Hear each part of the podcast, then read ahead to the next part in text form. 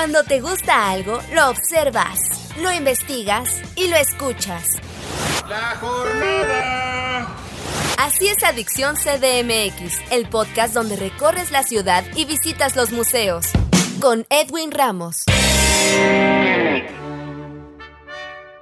¿Qué tal amigos de Adicción CDMX? Soy Edwin Ramos y en esta ocasión nos encontramos en el Museo Nacional de Arte, conocido como MUNAL. En entrevista me acompaña Emanuel Ortiz, asistente curatorial de la exposición Festín de Sabores Banquete Mexicano, con quien platicaremos en torno a esta muestra. Emanuel, primero que nada, ¿cómo estás? Bienvenido a los micrófonos de Adicción CDMX. Hola, ¿cómo estás? Muy bien, muchas gracias. Cuéntanos, ¿cómo fue que se concibió la exposición Festín de Sabores Banquete Mexicano? Bueno, empezó hace aproximadamente tres años. Había un proyecto previo, estaba también incluyendo mucho este tema de la comida, pero de una manera como un poco más crítica. Al final ese proyecto se deja de lado y se lo dan a mi jefa, eh, Kelly Duarte, y a partir de ahí nosotros empezamos a concebir un proyecto más enfocado hacia el disfrute estético y hacia la representación de la comida en el arte, pero no de una forma cronológica o a través de una forma de historia del arte como tal, ¿no? Sino a través de la representación misma del objeto, de, de, la comida en el arte como tal, y qué cargas culturales y simbólicas tiene esto, y la manera en que fue tratado en cada momento artístico. ¿Qué verá el público en Festín de Sabores Banquete Mexicano? Y platícanos también cómo está conformada. Está conformada por seis grandes núcleos. Tenemos un núcleo introductorio que empezamos con una obra de Ángel Zárraga, que para nosotros es la metáfora perfecta del trabajo artístico frente al objeto y frente al modelo para plasmar todo lo que vamos a ver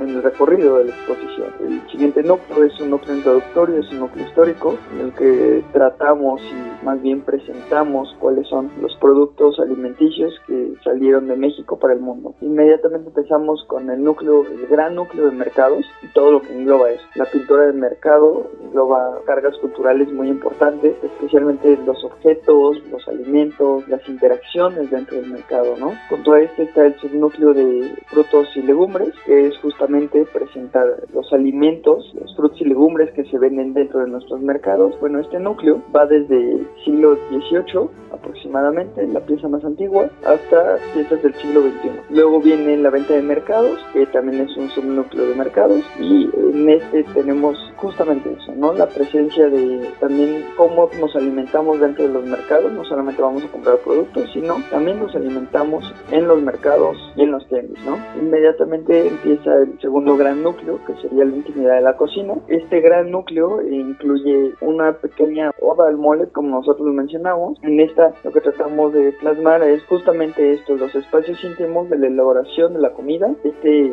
platillo que es emblemático en, la cocina mexicana, su preparación, los elementos que se necesitan para esta preparación. Luego en, eh, dentro de este gran núcleo tenemos el núcleo de las alacenas, que también comparte espacio con la cocina. Este subnúcleo eh, es un, tratamos de mostrar como uno de los elementos más importantes en la historia del arte, que es el subgénero de la alacena, que es un subgénero de los bodegones. Y terminamos este núcleo con las mesas, eh, la intimidad de la, de la mesa o de la comida. En este subnúcleo nosotros presentamos las distintas maneras de en distintos momentos y en distintos ámbitos. Desde el ámbito religioso, el ámbito social, tenemos obras virreinales o obras sacras y obras que ya están mirando hacia el siglo XX, ¿no? Desde espacios de restaurantes en mercados de comida popular, espacios totalmente íntimos, espacios de trabajo donde también nos alimentamos o espacios familiares y de pareja. Después viene otro, el otro gran núcleo, en este caso sería los bodegones. Aquí damos una mirada más clásica, por decirlo de alguna manera, hacia este género de los bodegones, un género que viene prácticamente desde la cultura helenística, pero que en México se retoma a partir del, del mundo virreinal, ¿no? Y los bodegones como tal los retomamos directamente de España y como esta tradición española y también flamenca influye también en la tradición mexicana, ¿no? En este espacio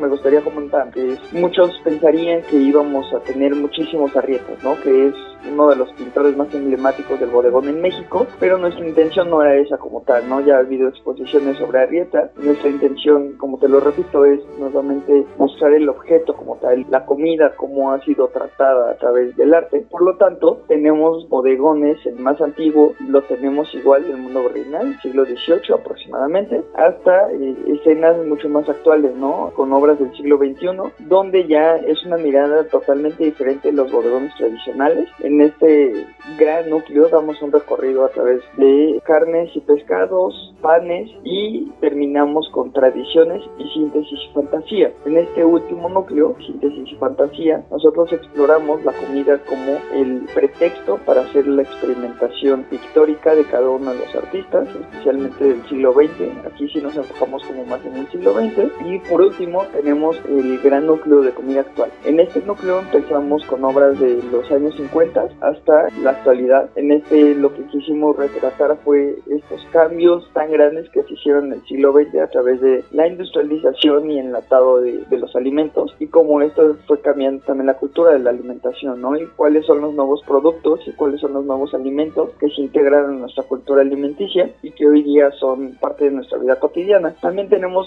dos importantes apéndices. Uno es un apéndice documental en el que tenemos una pequeña sección de menús. Estos menús, hay menús históricos y menús relacionados a la vida artística y cultural del país. Y tenemos un apartado fotográfico. En este apartado fotográfico también es un pequeño ejemplo y vistazo a través de los banquetes. En este caso también banquetes con personalidades intelectuales de la cultura mexicana, desde comidas que se hicieron tras la inauguración de una exposición de Dr. Atle, hasta comidas diplomáticas en, en Estocolmo o comidas políticas, ¿no? A través de banquetes estuvieron, por ejemplo, tenemos una fotografía de Porfirio Díaz en un banquete, fotografías de José Vasconcelos también en un banquete, y en este caso es este pequeño apéndice documental, y el siguiente apéndice documental lo tenemos con el Fondo Roberto Montenegro, este Fondo Roberto Montenegro conformado con más de 10.000 piezas de arte popular mexicano, eh, recolectadas todos por el artista y pintor eh, Roberto Montenegro, solo es una muy pequeña muestra, y este apéndice es justamente la relación de los productos y los materiales y los elementos básicos, la comida y la preparación de la comida y de la alimentación. Lo acompañamos también con una serie de pinturas que acompañan visualmente y ya crean un diálogo con los productos artesanales que tenemos. Y por último, tenemos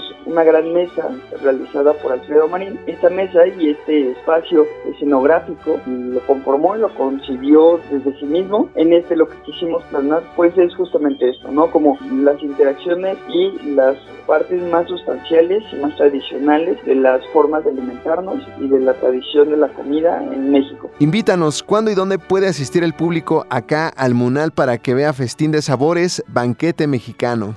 Pueden asistir al Museo Nacional de Arte, que está en la calle de Tacuba. Es de martes a domingo, de 11 a 4 y media. Los domingos la entrada es gratuita y de lunes a sábado tienen que pagar una pequeña entrada. Estudiantes y maestros y gente de la tercera edad pueden pasar igual sin, sin ningún cobro de cualquier día de la semana, a excepción de lunes. El museo está cerrado. La exposición se inauguró, se está inaugurando en mayo, finaliza hasta febrero del 2023. Oye, por otra parte ya viene el mes de julio y eso significa algo algo, muy importante de hecho para ustedes, es que cumplen 40 años. ¿Cómo llega el Museo Nacional de Arte al cuarto piso? Y platícanos al respecto, ¿habrá eventos especiales? Mira, llegamos muy felices, primero porque por fin ya podemos recibir a los visitantes en las salas del museo, que es lo que mantiene vivo a los museos, ¿no? El visitante. Eso también nos alegra, nos alegra cumplir estos 40 años otra vez con la visita de toda la gente. Y bueno, se están preparando muchísimos eventos, se están preparando algunas exposiciones que todavía no te puedo contar, pero sí se están preparando desde exposiciones y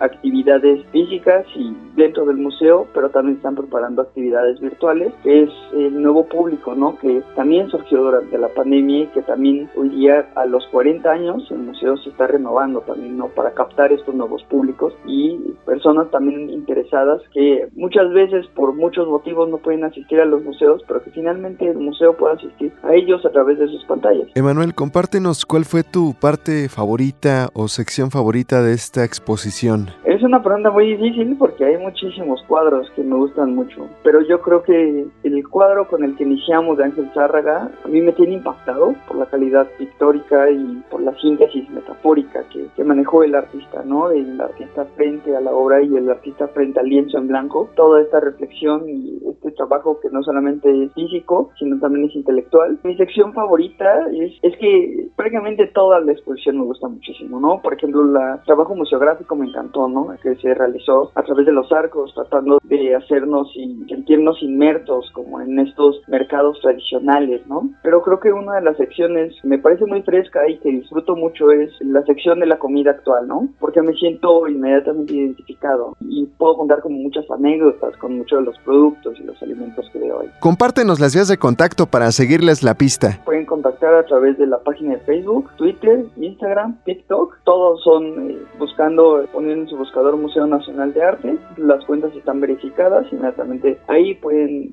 hacer el contacto directo. O también en la hay una website oficial que es nuevamente Museo Nacional de Arte. Hasta abajo de la página tienen teléfonos de contacto porque también se pueden eh, realizar citas para hacer recorridos, para también estar atentos a las actividades. También se publican eh, las actividades que van a venir ahí. También ahorita se está trabajando mucho con pláticas virtuales. También se publican en la página web y se publican en las redes sociales. Y esos serían como los eh, medios más directos para tener contacto con el museo. Y también cuéntanos sobre el servicio de la biblioteca del Munal. La biblioteca se encuentra en el segundo piso del museo. En esta biblioteca ustedes pueden ir nuevamente de martes a domingo, el horario de la biblioteca que es de 11 a 4 de la tarde y pueden ir sin cita y únicamente eh, respetando las normas dentro de, de, la biblioteca. Todos los libros se consultan ahí mismo. La bibliotecaria está para servirles. Le pueden preguntar especialmente si hay algún tema en específico como estudiantes o como investigadores están tratando. La bibliotecaria los puede ir orientando. Emanuel Ortiz, asistente curatorial de la exposición Festín de Sabores Banquete Mexicano que aloja el Museo Nacional de Arte. Te agradecemos tu tiempo para esta charla. No, al contrario, muchas gracias a ti y a todos ustedes que nos están escuchando. Y ojalá la puedan visitar y ojalá la disfruten muchísimo como nosotros disfrutamos trabajando en ella. Gracias, Emanuel. Soy Edwin Ramos y en un futuro los espero con otro invitado en otro podcast de Adicción CDMX. Hasta la próxima. Cuando te gusta algo, lo observas, lo investigas y lo escuchas. La jornada. Ningún pasajero debe permanecer a bordo. Así es Adicción CDMX, el podcast donde recorres la ciudad y visitas los museos. Con Edwin Ramos.